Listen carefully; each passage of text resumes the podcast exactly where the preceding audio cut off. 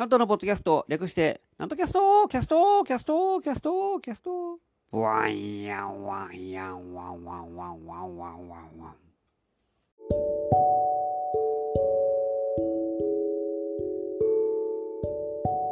はい、皆様ご機嫌いかがでございますか？上方講談界の宮根誠司こと、旭堂南斗でございます。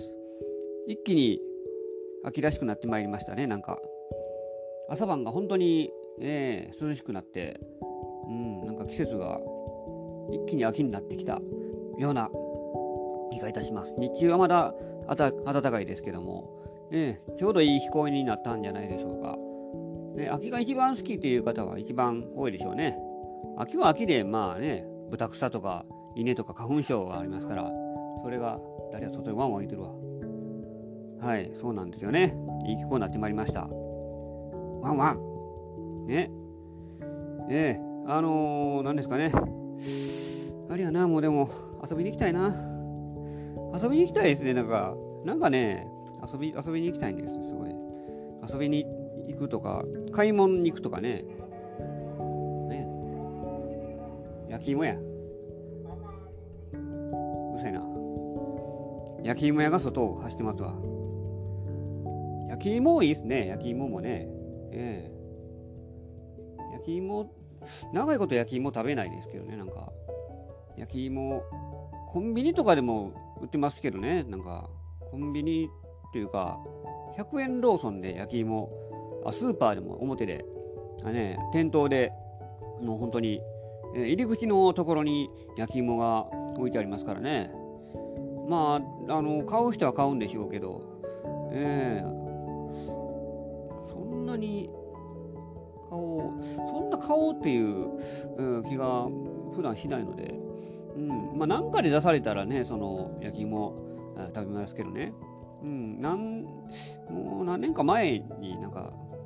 100年長屋に行ったらいっぺん、あの、あそこの、あの、女性の席席亭っていうかな、か管理持てる方が、焼き芋ご馳走していただいて、久しぶりに食べたなっていうね、めっちゃ美味しかった印象がありますけどね。これめっちゃ覚えてます。うん。そういう時ぐらいですけどね、や食べるって言ったら、言うたら。焼き芋スイーツ、まあ、焼き芋に限らず、普通ね、ななあいう焼き芋のタルトとか、ああああいう感じにでもね、全然構わないですけどね、それは。美味しいですもんね。えーいい季節になって、焼き芋の季節ですからね、いい季節になってまいりました。そう遊、びに行きたい。焼き芋、焼き芋屋に邪魔されて遊びに行きたいな、どっか消されてもうたもん。ね。そうなんですよ。うん、なんかブラブラしたいんですけどね。買い物もしたいんでね、なんか、スマートフォンの、あれが、カバーがね、壊れてしもたんで、えーちょっと買い替えなあかんなと思って、えーおるんですけども、うん、その、手帳型のやつなんで、あれを、が、ちょっと壊れてですね、で、前使ってたやつ、前の携帯で使ってたやつを今ちょっと、あの、間に合わせで使っているんですけども、うん、ちょっと、これはこれで、ちょっと、ちょっとボロボロというかね、経年劣化みたいになって、皮が剥がれてきつつあって、えー画面につついてしまうんですよ。なんかボロボロした皮の破片がね、ついてしもて。で、まだカメラの位置が合わないんで、あの、いちいちなんか外し外して、スライドで前はできたんですけども、スライドしたらすぐもうそのまま、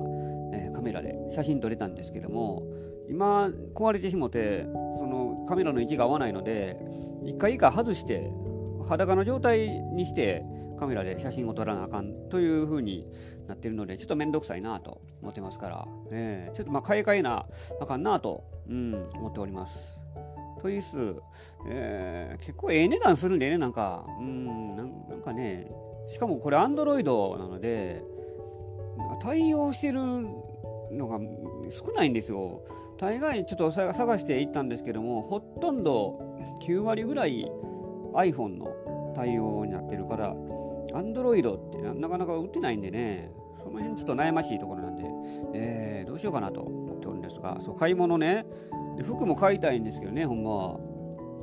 服も長いこと買ってないんですよ、私も。なんかだらんだんボロボロになってきて、ちょっとみすぼらしい状態になってきましたから、シャツも、T シャツとかもね、なんか、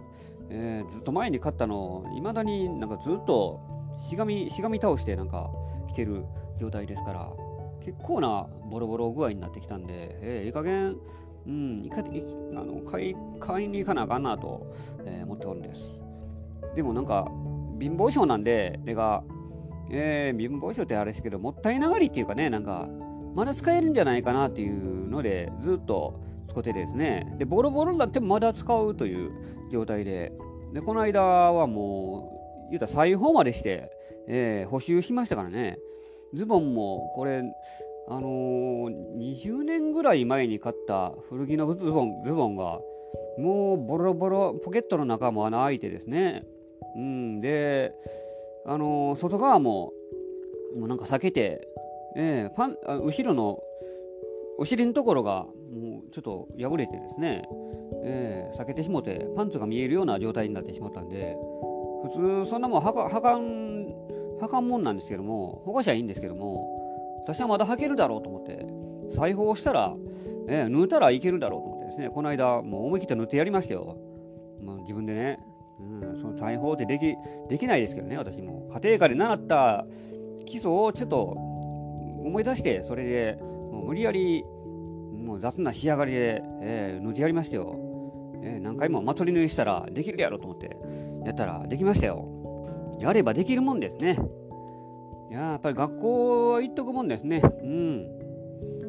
家庭科習っといてよかったなと、ちょっと思ってしまいました。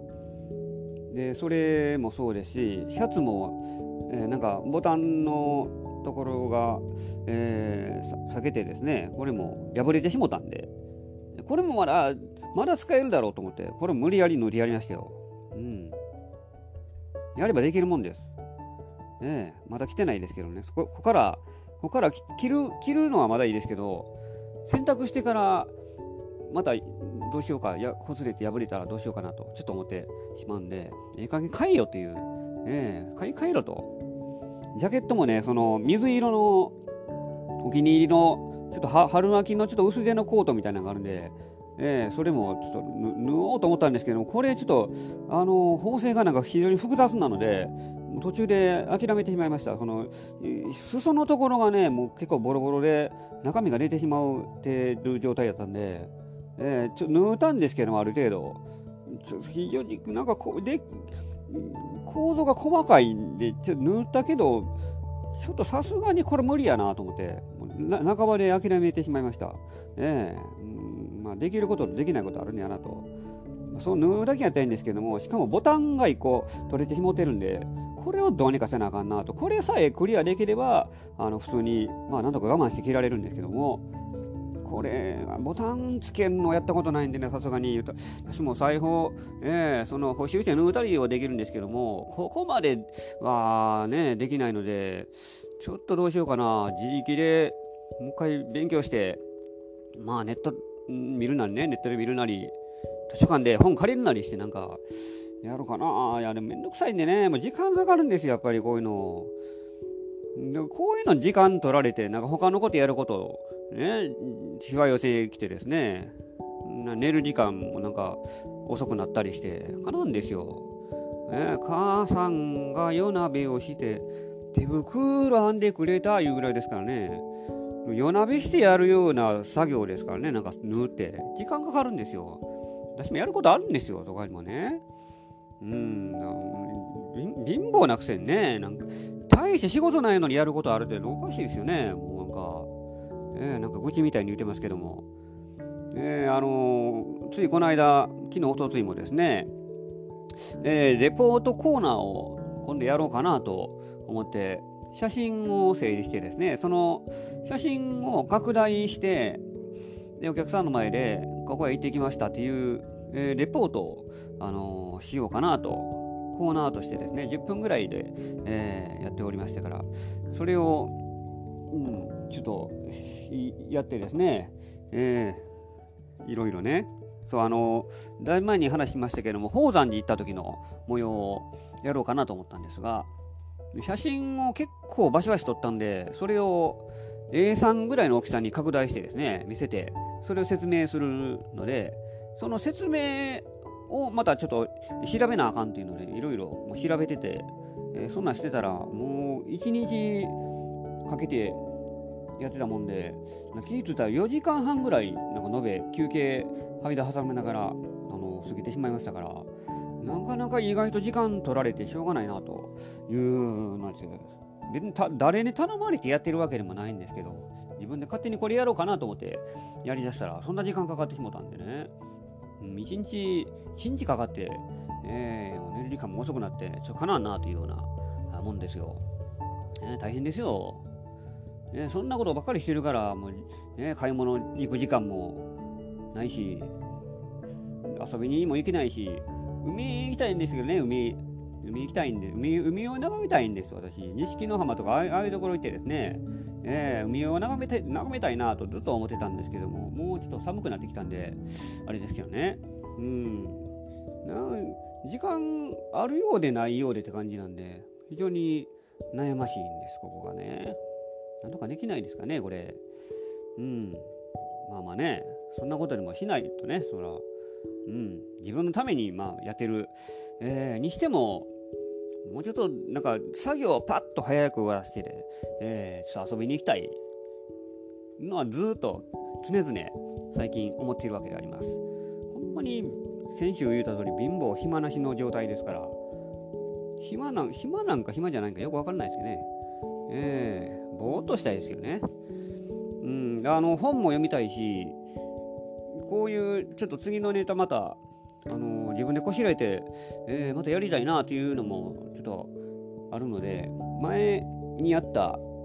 ネタなんですけども、もう一回作り直して、もう一回やりたいなというのがあるし、昔の古典のネタもですね、えー、起こして、ちょっと覚えたいなというのはありますけども、他に覚えるネタがいっぱいあるってあるので、ちょっと頭が追いつかないんです、今。ダメですね。何やろう。私はこんな、ええー、せかせか忙しく働く人間じゃないんでね、働いてないですけども、忙しいの嫌いですから、私あんまりね。ぼーっと暇なんが好きなんですよ。ね、でま、大体暇なのが好きな人は多いですけどね、そら。で中にはでも、もうしゃかりきに働かないと、私は止まったら死ぬんじゃいうね、花田寛平さんみたいな人も中にいますからね、そら。私も一旦そうやって、えー、仕事が働き出したら、もう私はもう止まったらもうあかんねんっていうふうになるなるかもしれないですけども、まあ、多分ならないかな、それは。うん、常に働いてないと気が済まない人も、えー、いますから、まあ、その辺は難しいところですけどね。うん。で、そんな言いながら、あの、遊びに行きたいなとか言いながらも、この間、ちょっとお出かけしてきましたよ。あの、前に行きたいなっていう、行かなあかんなと言うてた治療院に行ってきました。で、えー、何ですかね、この間、電車の日、鉄道の日やったんですけどね、鉄道の日前後で、えーと鉄道開通150年やったかな、今年。それであちこちでイベントやったりですね、なんかいろいろ、えー、わいわいいてましたけども、ああいうところも行きたかったですけどね、鉄道、えー、のがね、この間、天芝天王寺公園とかでもやってましたし、近鉄のあれもね、あの鉄道祭りみたいにやってましたから、ああいうところへちょっと、うん、時間あったんでね、行こうと思え行きた行けたんですけども、いやーね、盛り上がってましたから、で、そこへ来て、久しぶりに、本当京阪電車に乗りましたよ、私。私はもう近鉄沿線で育ってきたので、京阪っていうのはまるっきり縁がなかったもんで、えー、本当に久しぶり、めったに乗らない電車、でも在阪の、えー、そのね、いう施設の、うん、一つですから、いや乗るといいですね、あれ気持ちいいですね、すごい。乗り心地がいいですね。京阪の特急。いやあのー2階建てのやつ乗りましたよ、私。ただで乗りますからね、京阪の特急ってすごいですね。有料のもちろん、えーと、車両もありますけども、それはもっといいやつですけども、私乗ったのは、えー、あの無料の自由席の、えー、特急乗りましたよ。2階建て、えー、あのあれですよ、近鉄のビスタカーと同じような2階建ての、えー、こんなんあるんやと。これしかもタダで乗れるんやって。えちょっと衝撃的ですね、あれ、なんか。うん、こんな、えー、席、えー、このクロスシートでですね、えー、近鉄やったら別料金になりますからね、あれ。えー、値段しますよ。それは乗ってですね、えー、淀屋橋じゃなかった、北浜から乗って、えー、京都の方まで行きましたよ。乗り心地が良かったですね、すごい京阪の、えー、あの特急。しかも、2階建ての下の階の、えー、っと席やったんで、景色がまた全然違って面白かったです。すごい地面に本当に近くて、で、駅着いても、あのー、かなり下の方の目線になるので、普段乗ってるような感覚とはすごい違い違うんです。でほんま、下手したら女の人のスカート見えるんちゃうかいうぐらいの,、ね、あの乗ってくる人がですね、えー、それぐらいの感じでありましたよ。結構下から目線だったんで、これはこれで見上げる、えー、のもいいなと思ってですね、えー、だからホームよりももっと下の目線、ホームのその地面すれすれが頭ぐらいになるんじゃないかな、それぐらいの、えー、高さやったと思うんですけども、うん、ああいうの今まで乗か、えー、乗ったことなかったんでね、すごい新鮮で、あのいい景色でしたね。うん、しかも、そんなにな揺れが少ないし、乗ってて快適なんですよ。うん、であの普段私電車で寝るのが好きなんですけどね。電車乗ると気持ちいいんでねなんかあの揺られてでカタンコトンって音をしているのが非常に心地いいので普段ほぼ寝てるんですが行きしなはなんか妙に寝ら寝るに寝られなかったです。え寝てやろうと思ったんですけども気持ちよすぎ良いのか何のかちょっと新鮮で興奮してたのかうん。のー、眠たかったはずなんですけども寝られなかった。でもそれぐらい楽しいもんでしたよ。いやーよかったですね。でそれ、あ、そうそうそう、京阪、ちょっと話しておりますけど、その京阪の、だいぶ前にね、その言いました、私、土井滝千林の駅の間隔が短すぎるって、その話しましたけども、京阪って私、ほんまに突っ込みどころの多い、電車やなとつくづく感じました。何がびっくりしたって、あの通過電車を追い抜いたりするんですよ。その優等列車がその遅い列車を追い抜くっていうのがありますけどね。大体普通、まあ、確定とか準急を快速急行とかがバーッと特急とかがね、えー、追い越す、えー、わけで大体は駅に普通が停車してでそ通過待ちしてるところを快速なりがバーッと追い抜いていくのが普通の通常なはずなんですけども近鉄はそうなんですけども、えー、近鉄に限らずだと思いますが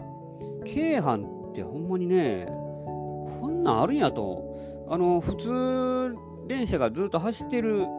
走で4線になってて普通列車が4線っていうか片側2線かな、うん、うん、走っててゆっくり走っている走りながらその隣を快速がバーッと追い抜いていくんですあれびっくりしましたね。そんな抜き方あるんやと。止ま、え、で、電車で停車して止まる、え、抜くんじゃないのと。ここんなありかと、なんか追い越して、ね、自動車の追い越しみたいな感じで、走りながら、さらにはいはいはい列車が追い抜いていくという、衝撃的な光景を目にしました。京阪が考えることが斬新やなと、あの時びっくりしまして、初めて見た時はほんまに衝撃の映像にありました。でまた、あるいは、テレビカーですね、あれも。あれも衝撃的ですね。わざわざテレビつけんのかという特急のテレビカー。えー、今はなくなりましたけどね。まあ、昔の、えー、あれですから、もうでも10、20年、15年ぐらい前に乗ったかな、いっぺん乗った時に、相撲をやってたんで、ちょうど日曜日の日で、えー、千秋楽だったんです。その時の結びの一番も白鵬と白鵬と高、えー、白鵬と朝青龍そう2人とも横綱だった時代ですよ確かね、えー、2人の横綱がどっちもあれ全勝同士ちゃうかったかな一番盛り上がる一番ね、それをもうちょうどええ時間に乗ってて、うわこれは、うわすごいことになるぞっていう、私もテレビちょっと釘付けになってですね、テレビか見てましたよ。で、もう2人がいよいよ始まるという仕切りをしてですね、お互い土俵に手をついて、待ったなし行司が軍配を返した瞬間ぐらいに映像がザザザザザってなって砂嵐になってしまいましたよ。電波悪すぎるやろと思って。結局見見えずじまい最後の最後で見せないという。なんかいやホテルのペーパービューみたいなね。なんか100円入れて、ね、ビデオを見ると有料のあれみたいに。見せない見せないっていう。あれも衝撃的ですけどね。ワンセグの時代なんだなはずはずなのでこのこれこそデジタルの時代に移行するかしないかの時代でまだブラウン管やったはずですけどあの時は。うん。このこのご時世に電波が悪くなって見えないっていうそこまでしてテレビカつけたいかとその時つくづく感じました。近鉄とか他の線もですねそんな電車でテレビ見るなんて習慣がなかったですからそこへ来て京阪がテレビからそう画期的ですけどねそそってできた当初は画期的ですけどももう当時でも携帯でもテレビ見れる時代でしたから、ね、そこへ来て、ね、これ一番ええところでザザザーってもう電波悪くなって砂嵐になって結局見えなくなるというこんなことをするかという衝撃的な2つが印象に残っております。その京阪に乗って、えー、やってまいりましてよ。治温院でございます。ちょっとね、喋りすぎましたんでね、治温院行ったんですけども、結構遅かけに行ったんです。でも、治温院、えその、祇園市場で降りて、ちょっとまあご飯食べてから行ったので、お昼過ぎに行ったんです。でも、ちょっと迷ったんです、道にね。歩いて行ける距離なはずなんですけども、Google マップ見たらなんか、ぐわん、なんか自分のいてるところがぐわあちこちこっち行ったり丸がねその青の丸見てたら自分もいてるはずやのになんかあっち行ったりこっち行ったり地図見てて俺どこ歩いてんねんっていう風になってですね。でまあようようなことでえー、たどり着きましたけども治温院。治温院の忘れ傘っていう講談があるので本当にそれがあるのかどうかを確かめるべく行ってみたんです。で、まあ、講談の話だけじゃなくてやっぱりえー、まあ、有名な話なので、えー、ここにも伝わっておりますので、忘れ傘があるというのは確かなので、この目で見てやろうと。3時40分ぐらいに着いたんですけどね、3時半か、3時半ぐらいに着いて、えー、じっくり見てやろうと思ってですね。で、また、うぐいす張りの廊下とか、あの、いうのも出てきますから、果たしてどんなもんなんやろうと思って、えー、歩いてみたんです。うぐいす張りの廊下、あの、歩くとうぐいすの鳴き声がすると。いうふうに言われておりますからね、えー、どうなのかなと思って、ああ、廊下歩いてみました。なんか確かにキュッキュキュッキュ言ってましたけどね、キュッキュキュッキュっていう音に聞こえたんですが、それがウグイスの鳴き声なのかなと思いまして、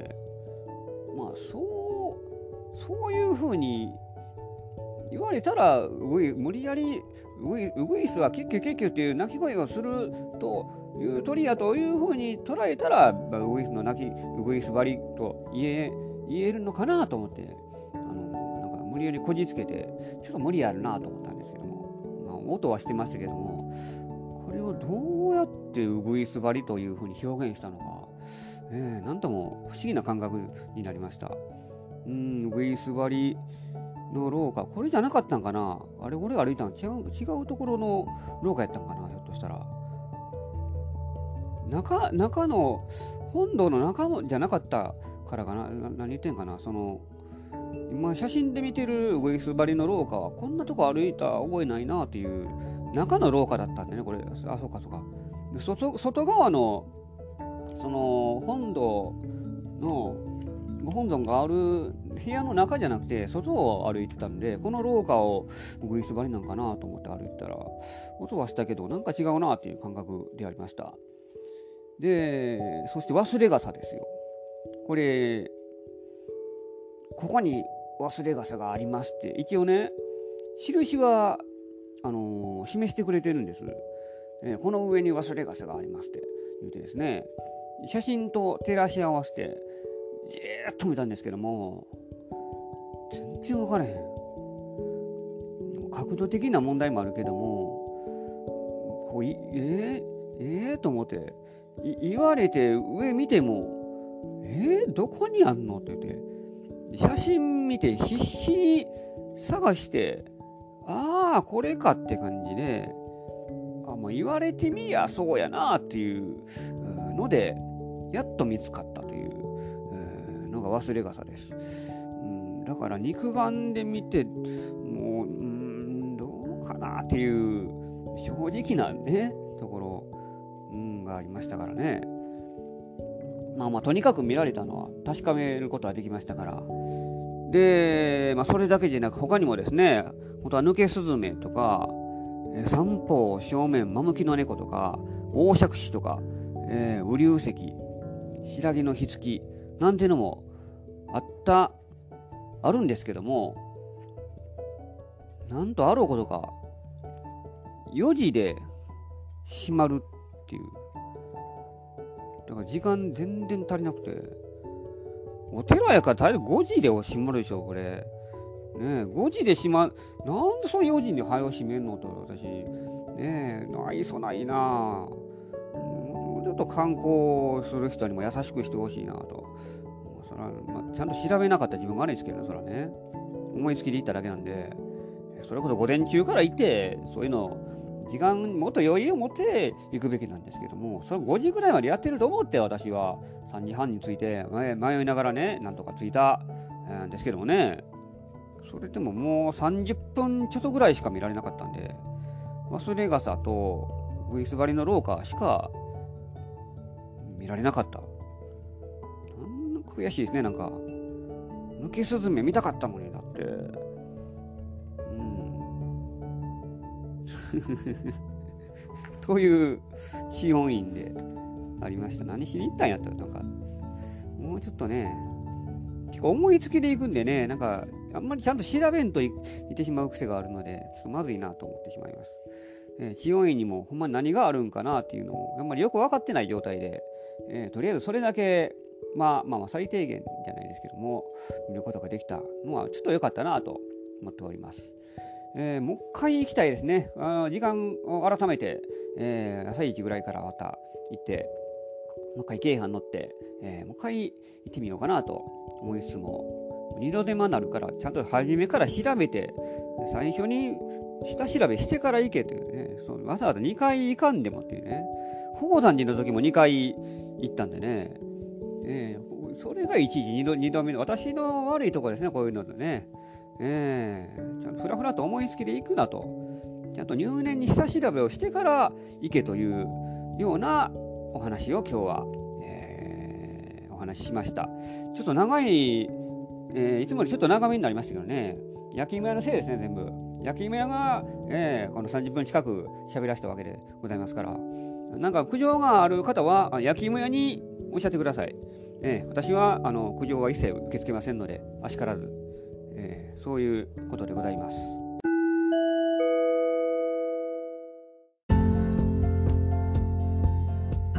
というわけで今週もお送りしてまいりました、ナントキャストでございます。この番組では皆様からのご意見、ご感想、ご質問が募集しております。私のホームページ、極道なんとオフィシャルホームページにお問い合わせフォームがございますので、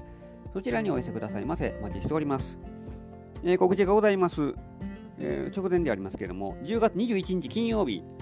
午後2時から、ナンバー笑い亭に出演いたします。えー、平日のお昼の会であります。会場が、ナンバー市民学習センターというところです。JR ナンバー、えー、おりまして、オーキャットのビルがあります。そちらの4階にございます、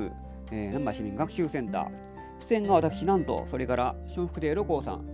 ついの誠さんの3人でお送りしてまいります。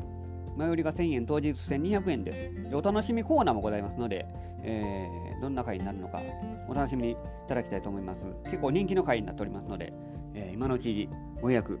えー、お待ち、えー、しております。